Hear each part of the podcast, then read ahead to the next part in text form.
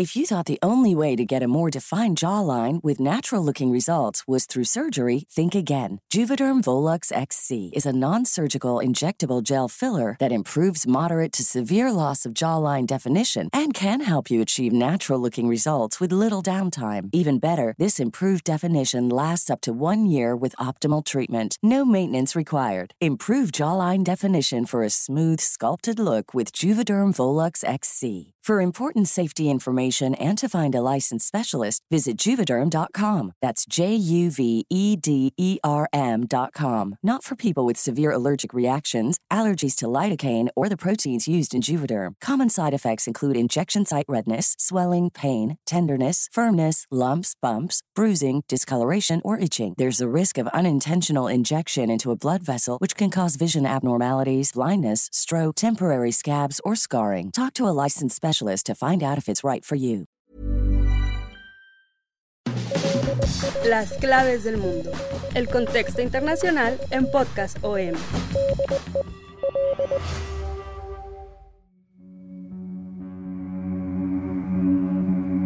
El título 42 llegaba a su fin en Estados Unidos. El 11 de mayo de este año, la administración de Joe Biden ponía fin a una de las más estrictas reglas migratorias impuestas por su antecesor Donald Trump debido a la pandemia de COVID-19. Bajo el título 42, la Oficina de Aduanas y Protección de Fronteras prohibía la entrada de los extranjeros que potencialmente representaban un riesgo para la salud. De esta forma, las autoridades migratorias, al detener a los migrantes, no eran retenidas en áreas para procesamiento, sino que eran expulsadas inmediatamente a su país de último tránsito. En este caso, México mayoritariamente. Cuando el presidente Biden puso fecha para poner fin a la regla, comenzó a correr una bomba de tiempo para los ciudadanos que quisieran ingresar a Estados Unidos, todo por una tormenta de información y sobre todo de desinformación que les hizo creer que a partir del 11 de mayo la frontera de Estados Unidos volvería a estar abierta para todo el mundo. Esta información fue replicada en las redes sociales, alimentada en primera instancia por algunos legisladores republicanos que en su afán de satanizar, por así decirlo, la decisión demócrata, intentaron sacar a la luz datos e informaciones quisieran temer a los mismos ciudadanos estadounidenses de que la frontera se iba a descontrolar por sus flujos migratorios. Mientras tanto, en el sur solo se escuchaba una sola noticia, frontera abierta para Estados Unidos. Fue así que desde Centroamérica se organizaban oleadas migratorias para llegar al país, creyendo que la situación iba a facilitarse. Así que para los días previos al 11 de baño, vimos una de las oleadas migratorias más importantes en toda la región. Después de esta fecha, vino la calma. Los refugios migratorios en las ciudades fronterizas mexicanas comenzaron a vaciarse. Las camas estaban vacías y la comida sobraba. Pasó todo lo contrario. Funcionarios y defensores de derechos humanos de los migrantes vaticinaban multitudes de gente esperando cruzar. Sin embargo, este flujo migratorio se desplomó. Y es que la administración Biden anunciaba que se volvería a aplicar las medidas migratorias bajo el título 8, que realmente nunca dejaron de funcionar. Operaba tanto el título 8 como el 42. La mayor diferencia es que bajo el título 42 los migrantes eran expulsados inmediatamente, mientras que bajo el título 8 los migrantes son retenidos en centros de detención y se iniciaba un proceso para valorar dar asilo, para permitir dar trabajo o incluso deportarlos. Sin embargo, las escenas inusuales de relativa calma entre mayo y junio se derivan de una serie de acciones que ha tomado el gobierno de Biden, como imponer penas más severas a los cruces fronterizos ilegales, en un intento de revertir lo que parecía venirse con un enorme aumento de migrantes que intentaba llegar a Estados Unidos, además del uso de una aplicación llamada CBP One, con la que Estados Unidos organizaba las solicitudes de asilo vía remota, por lo que siempre estuvo saturada y no se podía accesar a ella. De hecho, solamente el 15% de los migrantes lograron conseguir una cita. Pero también son el resultado de las duras medidas que tomó México para disuadir a los migrantes de aglomerarse a lo largo de la frontera, y que incluyeron aumentar el control en la frontera con Guatemala o transportarlos a lugares en el interior del país. Pero esta calma de pronto tuvo una perturbación que nadie esperaba, que nadie pronosticó. Y a partir de agosto y sobre todo septiembre se aceleró la llegada de miles y miles de migrantes, calentando todo Centroamérica y México. ¿Qué es lo que está pasando? Se los vamos a explicar en esta nueva emisión de Las Claves del Mundo. Bienvenidos. Yo soy Jair Soto Moreno, eh, coeditor de la sección de Mundo del Sol de México. Y una vez más, en nombre de Víctor Hugo Rico, mi compañero y amigo que aún sigue descansando, les presento este tema la situación migratoria que se está viviendo no solo en México, no solo en Estados Unidos, sino viene de todo Centroamérica, Sudamérica e incluso con remanentes desde África y Asia.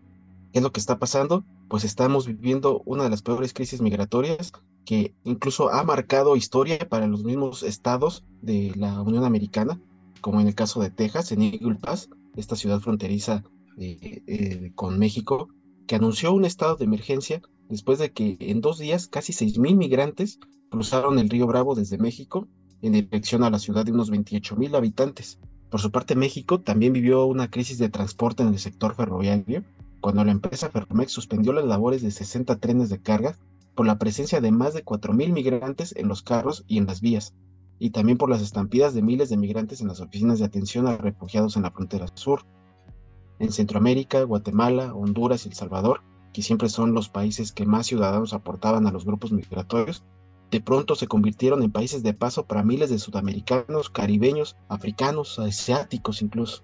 Y en la conexión de Centroamérica y Sudamérica precisamente se encuentra la selva de Darién, un tapón que en los últimos meses ha estado en los titulares de los diarios más que nunca al convertirse en un punto de cruce para los migrantes. El jefe adjunto de la Organización Internacional para las Migraciones en México reconoció que en, las últimas semanas se está viendo un número récord de personas en movimiento en toda la región. Señaló que uno de los factores ha sido el impacto de la pandemia, eh, la de COVID-19, sobre las economías en todo el mundo y que tras finalizar, muchas personas están tomando la decisión de emprender un nuevo camino. Por ello destacó que la importancia de las vías regulares para la migración al final las personas buscan mejores oportunidades de vida, mejores condiciones económicas también. Durante la Asamblea General de la ONU, la canciller mexicana Alicia Bárcenas alertó que México calcula que este año 140.000 migrantes llegados de Centroamérica transitarán por su territorio en camino a Estados Unidos, a un ritmo que rebasa cualquier capacidad, tanto de México como de Estados Unidos. Enumeró los siete países de los que procede la mayor parte de migrantes que son Venezuela, Colombia, Ecuador, Haití, Guatemala, Honduras y El Salvador. De ellos, solo tres, que son Guatemala, Honduras y El Salvador, tienen un mecanismo de devolución de migrantes, pero no así los demás. En el caso de México, su aportación para tratar de atajar el empuje migratorio es que durante el primer semestre de este año, un total de 74.764 migrantes de diversas nacionalidades solicitaron refugio formal a México y se les dio solo eh, este estatus a 8.437 al comprobarse el riesgo de que vuelvan a las, sus naciones de origen. Y esto eh, fue un informe que entregó la Secretaría de, Gobernación junto con la Comar. Las imágenes de los últimos días de una muchedumbre dando portazo en las oficinas de la Comar ahí en Tapachula, donde se derribaron las rejas de migrantes arriesgando la, la vida con la posibilidad de morir aplastados y entre empujones, es una estampa trágica que nada cambia las posibilidades de convertirse en refugiados. El porcentaje de personas que recibe protección del gobierno es mínimo al considerar la ola migratoria en México, donde en los primeros siete meses de este año han sido asegurados en su tránsito regular por territorio mexicano más de 317 mil migrantes. Se trata de un flujo humano imparable, ya que casi 131 mil de ellos fueron detectados entre junio y julio pasado, que también tuvieron escasas posibilidades de convertirse en refugiados. Pero hablemos de las causas. ¿Por qué de repente se viene una ola migratoria que no habíamos visto y que tampoco se había previsto por, ni, por las autoridades ni por eh, organismos no gubernamentales? Para la Organización Internacional para las Migraciones, la inseguridad, la violencia y las condiciones socioeconómicas son los principales factores que inciden en que miles de migrantes salgan de sus países para cruzar a nuestro país e intentar llegar a Estados Unidos. El estudio encontró que estos migrantes intentan arribar principalmente a Estados Unidos, estamos hablando de un 94%, luego Canadá con un 2% y finalmente México con otro 2%, que están buscando eh, eh, seguridad, mejores condiciones económicas, también sociales, empleo, reunificación familiar y estabilidad política. El 2% restante considera regresar a su país o no tiene un destino definido. El organismo dependiente de la ONU ofreció en los últimos días de septiembre un informe llamado Presentación de tendencias de flujos migratorios en Ciudad Juárez y Tijuana en los meses de julio y agosto, en la que explicó cómo ha evolucionado el fenómeno de la migración tras la expiración del título 42 de Estados Unidos, que ha provocado esta oleada migratoria en la región. En la matriz de seguimiento de desplazamiento de la Organización Internacional para las Migraciones, se reúnen y analizan datos para difundir información crítica sobre la movilidad humana, las, vulnerabilidades y las necesidades de las poblaciones desplazadas y en movimiento, para comprender la evolución de las necesidades de la población desplazadas en terreno y en ruta. Según el reporte eh, de Ciudad Juárez, en la frontera norte de México, dos de cada tres personas asocian su salida a condiciones socioeconómicas, hablamos del 66%, mientras que el 61% dice que es por la inseguridad y el 47% por razones políticas. Además, se mencionó la discriminación por ser parte de la comunidad LGBT como otro factor. En tanto, las condiciones socioeconómicas favorables son la principal razón para decidir el país destino.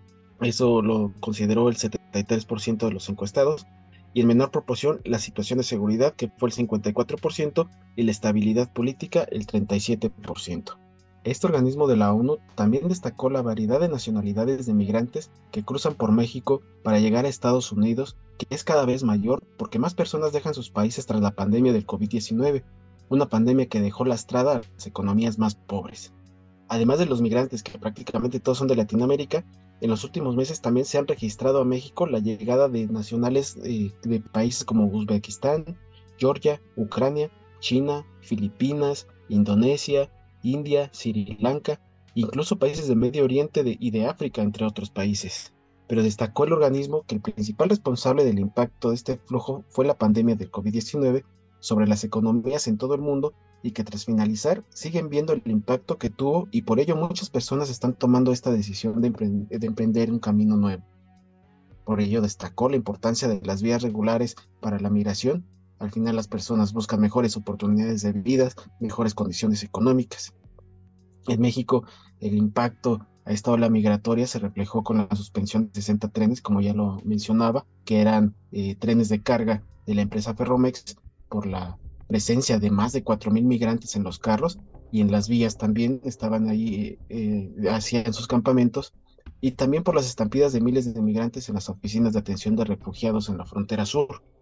De hecho, sobre el traslado en tren, el representante de la Organización Internacional para las Migraciones dijo que el tren llamado La Bestia, como es conocido popularmente entre los migrantes, había caído en desuso desde 2019, ya que hubo un cambio en la forma de migrar a través de México pero desde hace algunas semanas los migrantes volvieron a retomar esta opción. Y también recordó que históricamente el tren ha sido el medio utilizado por los migrantes cuando no tienen recursos económicos para desplazarse por medios más seguros.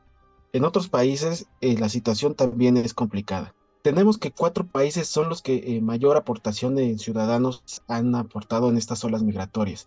Tenemos Haití, Ecuador, Colombia y Venezuela qué está pasando en estos países, por qué de repente se convirtieron en el mayor flujo migratorio entre toda Sudamérica y Centroamérica, cuanto antes era Honduras, El Salvador, Guatemala y mismo México, que no han dejado de serlo, siguen siendo eh, estos países que siguen aportando más migrantes hacia Estados Unidos. Pero, por ejemplo, en el caso de Haití, hemos visto que en los últimos años se ha disparado la crisis política, económica, social, incluso eh, ha sumado una nueva crisis con su vecino República Dominicana. Ya anteriormente en un episodio de Las Claves del Mundo habíamos explicado la situación en Haití, que si quieren eh, profundizar en el tema, ahí lo pueden encontrar eh, en cualquier plataforma de podcast. Haití ha estado sumergido en estas crisis políticas desde, la, desde el magnicidio del presidente Juvenel Moisés y desde ese momento se cayó el gobierno, no hay un gobierno fuerte, hay un estado fallido y en este momento las pandillas están controlando gran parte de, la capital, de otras ciudades y también han mantenido su, cierre a, la obtención de recursos para por ejemplo, los combustibles siguen controlando las, estaciones petroleras, las estaciones de gasolina y ellos saben a quién pueden eh, dar o no dar el combustible y esto ha generado eh, escasez de alimentos, esto ha generado crisis alimentaria que ya la tenían también desde antes y también eh, la misma violencia de las pandillas ha originado que miles y miles de personas sigan evacuando el país. Y como les decía, una situación más que se suma fue con República Dominicana, ya que en las últimas semanas entraron en conflicto. Sabemos que Haití y República Dominicana conforman una sola isla que está dividida en, dos, y esto en, República Dominicana se convierte en la primera opción de cruce para los haitianos. Pero ahora que entraron en un conflicto, ya que justamente en la frontera existe un río que se llama Río Masacre, que Haití comenzó a explotar, lo empezó a desviar para obtener el agua de ese río, causando una crisis hídrica para República Dominicana, obviamente el gobierno de, este país protesta y en respuesta cierra la frontera Haití. E incluso no solamente la cierra, sino que empieza a devolver a todos los haitianos que estaban en su país. Y peor aún, incluso a ciudadanos de, dominicanos que, que tenían ascendencia haitiana, los empiezan a regresar a Haití.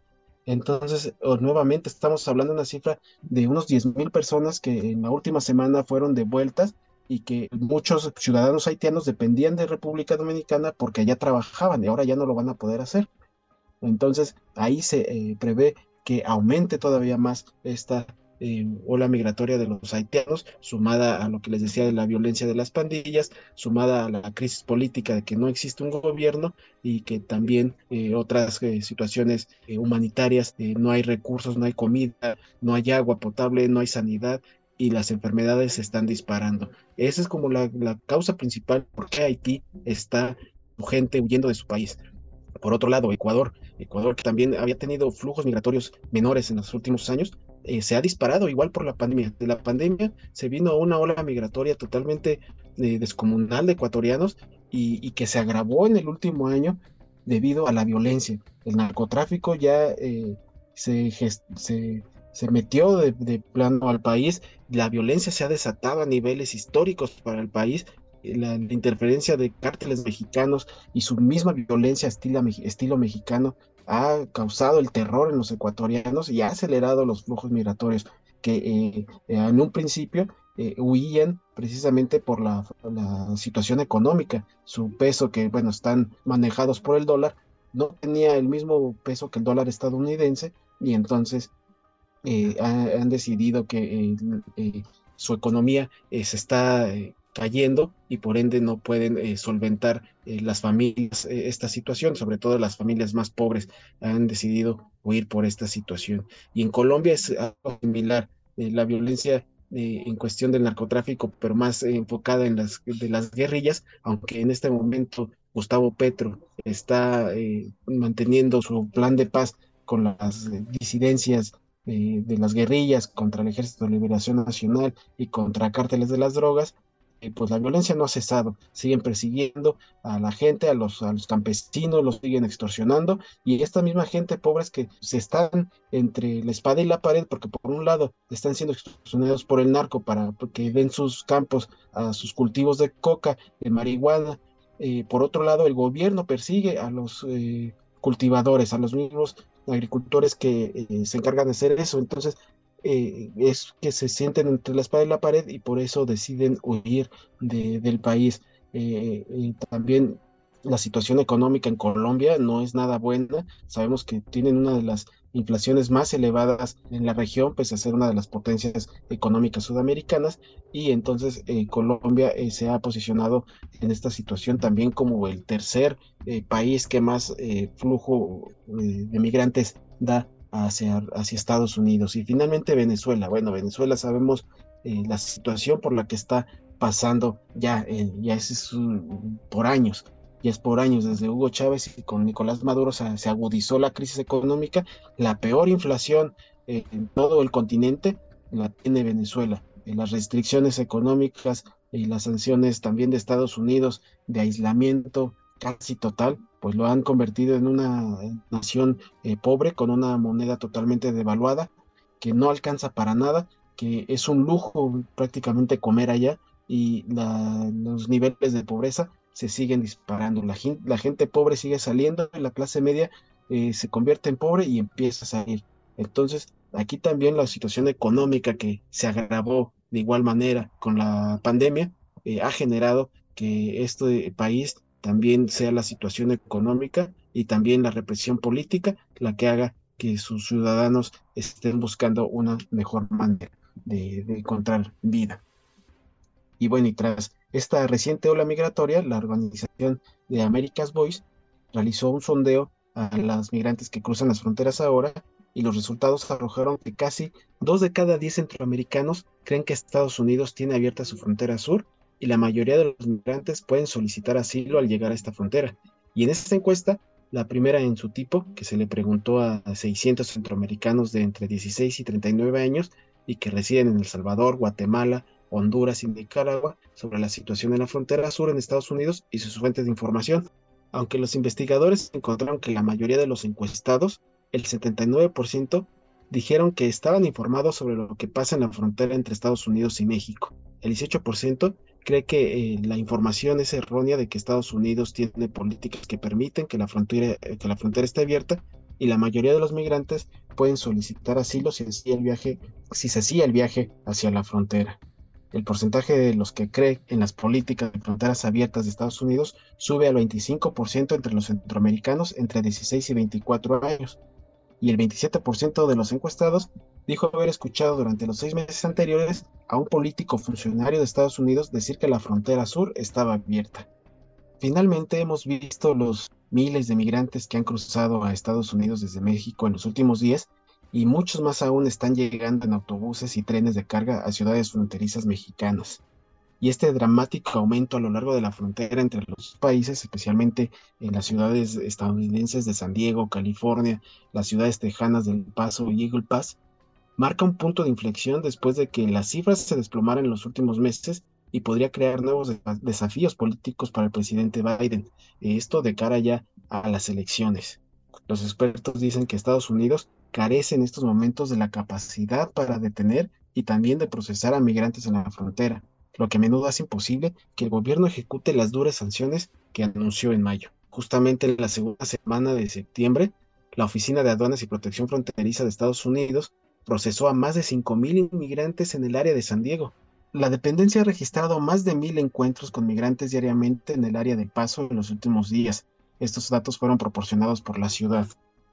Entonces estamos viendo que en varias ciudades de Estados Unidos han declarado ya la emergencia migratoria, sobre todo las ciudades fronterizas que están eh, dominadas por los republicanos, y han tomado algunas medidas estrictas, que como lo ha hecho eh, Texas, el gobernador Greg Abbott, que ha enviado migrantes eh, que capturaron en Texas, los han enviado a estados demócratas, mientras que Greg Abbott habla que ha enviado 7.000 a, a Nueva York, por ejemplo, el gobernador de esa ciudad, eh, que es demócrata, dijo que en realidad han recibido a cerca de 11.500.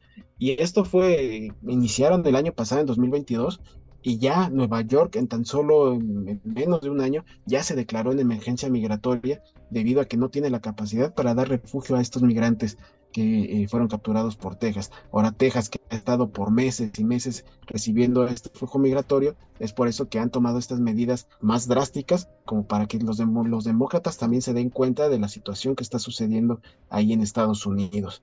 Y por otro lado, eh, ya en el sur, del centro sur del continente, Hablamos de que 82 eh, mil personas ingresaron el mes pasado a Panamá por tierra desde Sudamérica. Esto igual son cifras de la Organización Internacional para las Migraciones que han cruzado esta peligrosa selva del tapón del Darién que se ha transformado en los últimos años una de la barrera casi infranqueable a una vía migratoria. Y es que eh, esto estamos hablando solamente de 82 mil personas en, el último mes, en, agosto, eh, es la cifra. Pero justamente en esta semana salió el resultado de que son 400 mil migrantes que han cruzado este año, en el 2023, eh, este tapón del Darién, esta selva que une a Panamá y Colombia y que se ha convertido en un cruce estratégico debido a que pues es una selva que no está vigilada por las autoridades hasta ahora, ¿no? Que ya se, registró este aumento eh, ya catastrófico de 400 mil. Y es de alarmarse porque la ONU estimaba a mediados de abril que esa cifra de 400 mil iba a ser la cifra total para 2023. Faltan tres meses para que acabe el año y ya se cumplió ese fatídico número de 400 mil eh, migrantes que pasan por esta zona. Ahora ya tuvieron que actualizar esta cifra y tanto las autoridades panameñas como las autoridades de la ONU ya consideran que se va a rebasar el medio millón para fin de año. Y es que también el Instituto de Migración de Panamá habla de que eh, en promedio en esta última ola migratoria son 2.000 personas las que están pasando eh, a diario. Y todo este eh, movimiento obviamente se va a reflejar hasta acá en México, porque todos van a buscar el destino a Estados Unidos y Estados Unidos con sus decisiones estrictas, pues está dejando en su mayoría aquí en México y las deportaciones eh, no se están viendo aceleradas como quisieran. Estamos viendo que se siguen saturando los centros, eh, bueno, en el norte de México ya están saturados todo lo que no deja entrar Estados Unidos. Y en este momento estamos viendo saturación en la frontera sur de México con Guatemala. Incluso ya se están militarizando las, las fronteras, tanto Guatemala como México han enviado sus unidades de seguridad debido a para tener un mayor control migratorio y aparte por la cuestión del narcotráfico, ¿no? Que, que parece ser un tema aparte, pero es un tema que eh, los narcotraficantes han aprovechado muy bien eh, para utilizar a los migrantes como mulas o incluso para eh, tratar de, traficar otro tipo de, de, drogas o más que nada para el intercambio de, gente que trabaje para estos mismos cárteles. Guatemala se declaró en emergencia de seguridad por esta situación de los narcotraficantes en México y México pues también está en los estados del sur, Chiapas sobre todo, también está en estado crítico debido a que ya no tiene manera de cómo recibir gente. Ahorita el gobierno de Andrés Manuel López Obrador ha intentado desinflamar esta situación eh, enviando a grupos de migrantes a otros estados como a Tabasco, como a Oaxaca, a Guerrero, pero también eh, eh, se quedan a su suerte. Y es cuando aquí operan incluso los mismos cárteles para reclutamiento o para otro tipo de situaciones, la trata, la explotación y bueno, esta es la situación en este momento, eh, lo que está pasando en todo continente. Es un problema regional que abarca todo el continente y que evidentemente antes solamente involucraba a Estados Unidos y México, luego ya involucraba a, Honduras, a Guatemala, El Salvador, en los cinco países, por ahí en los 90 ya era el grupo que hablaba de migración y a, esta, eh, a estas alturas pues ya también se ha extendido estas pláticas de control migratorio a otros países como Panamá, a mismo Colombia, a Costa Rica, para tratar de frenar estos flujos migratorios y sobre todo atender las causas eh, en los países que prácticamente son estados fallidos como Haití, en el caso de, Venezuela, o en otros casos que no son democráticamente bien establecidos como Colombia o Ecuador, que sus economías son endebles, pues es también donde tratan de atajar estas crisis. Es la situación que se está viviendo en las fronteras, esto es lo que está pasando y con esto pues damos fin a este podcast. Les agradezco que me hayan acompañado, que hayan llegado hasta este punto, esperando que haya sido de su agrado, que les haya abierto el panorama de lo que está sucediendo en toda la región. Eh, los invito a que nos sigan escuchando todos los lunes. Hay un episodio nuevo de Las Claves del Mundo, el cual podrán encontrar en las principales plataformas de podcast como Spotify, Google Podcast, Apple Podcast, Acast, Amazon Music, Deezer. Ahí pueden encontrar también todo el contenido que Organización Editorial Mexicana pone a su disposición. Quiero agradecer de antemano la producción de Natalia Castañeda. Muchísimas gracias. En nombre de Víctor Hugo Rico, yo me despido, no sin antes recordarles que nos pueden escribir también nuestro correo electrónico podcast.com.mx o nuestra cuenta de Twitter arroba el sol de guion bajo México. Háganos eh, llegar sus dudas, sugerencias, preguntas, críticas, saludos y aprovecho también esta emisión para mandar un cordial saludo a Gilberto Quirós, un escuchacito de esta emisión, de este podcast, y también a Miguel Arriaga, otro de nuestros seguidores de las claves del mundo. Muchísimas gracias a todos. Hasta entonces.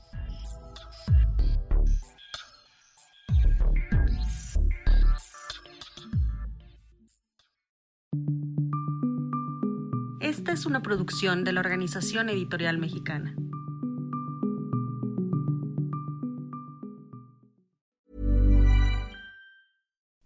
Would you like to look five years younger? In a clinical study, people that had volume added with Juvederm Voluma XC in the cheeks perceived themselves as looking five years younger at six months after treatment. Look younger, feel like you. Add volume for lift and contour in the cheeks with Juvederm Voluma XC. Reverse signs of aging by adding volume to smooth laugh lines with Juvederm Volure XC. For important safety information and to find a licensed specialist, visit juvederm.com. That's J U V E D E R M.com. Not for people with severe allergic reactions, allergies to lidocaine, or the proteins used in Juvederm. Common side effects include injection site redness, swelling, pain, tenderness, firmness, lumps, bumps, bruising, discoloration, or itching. There's a risk of unintentional injection into a blood vessel, which can cause vision abnormalities, blindness, stroke, temporary scabs, or scarring. Talk to a licensed specialist to find out if it's right for you.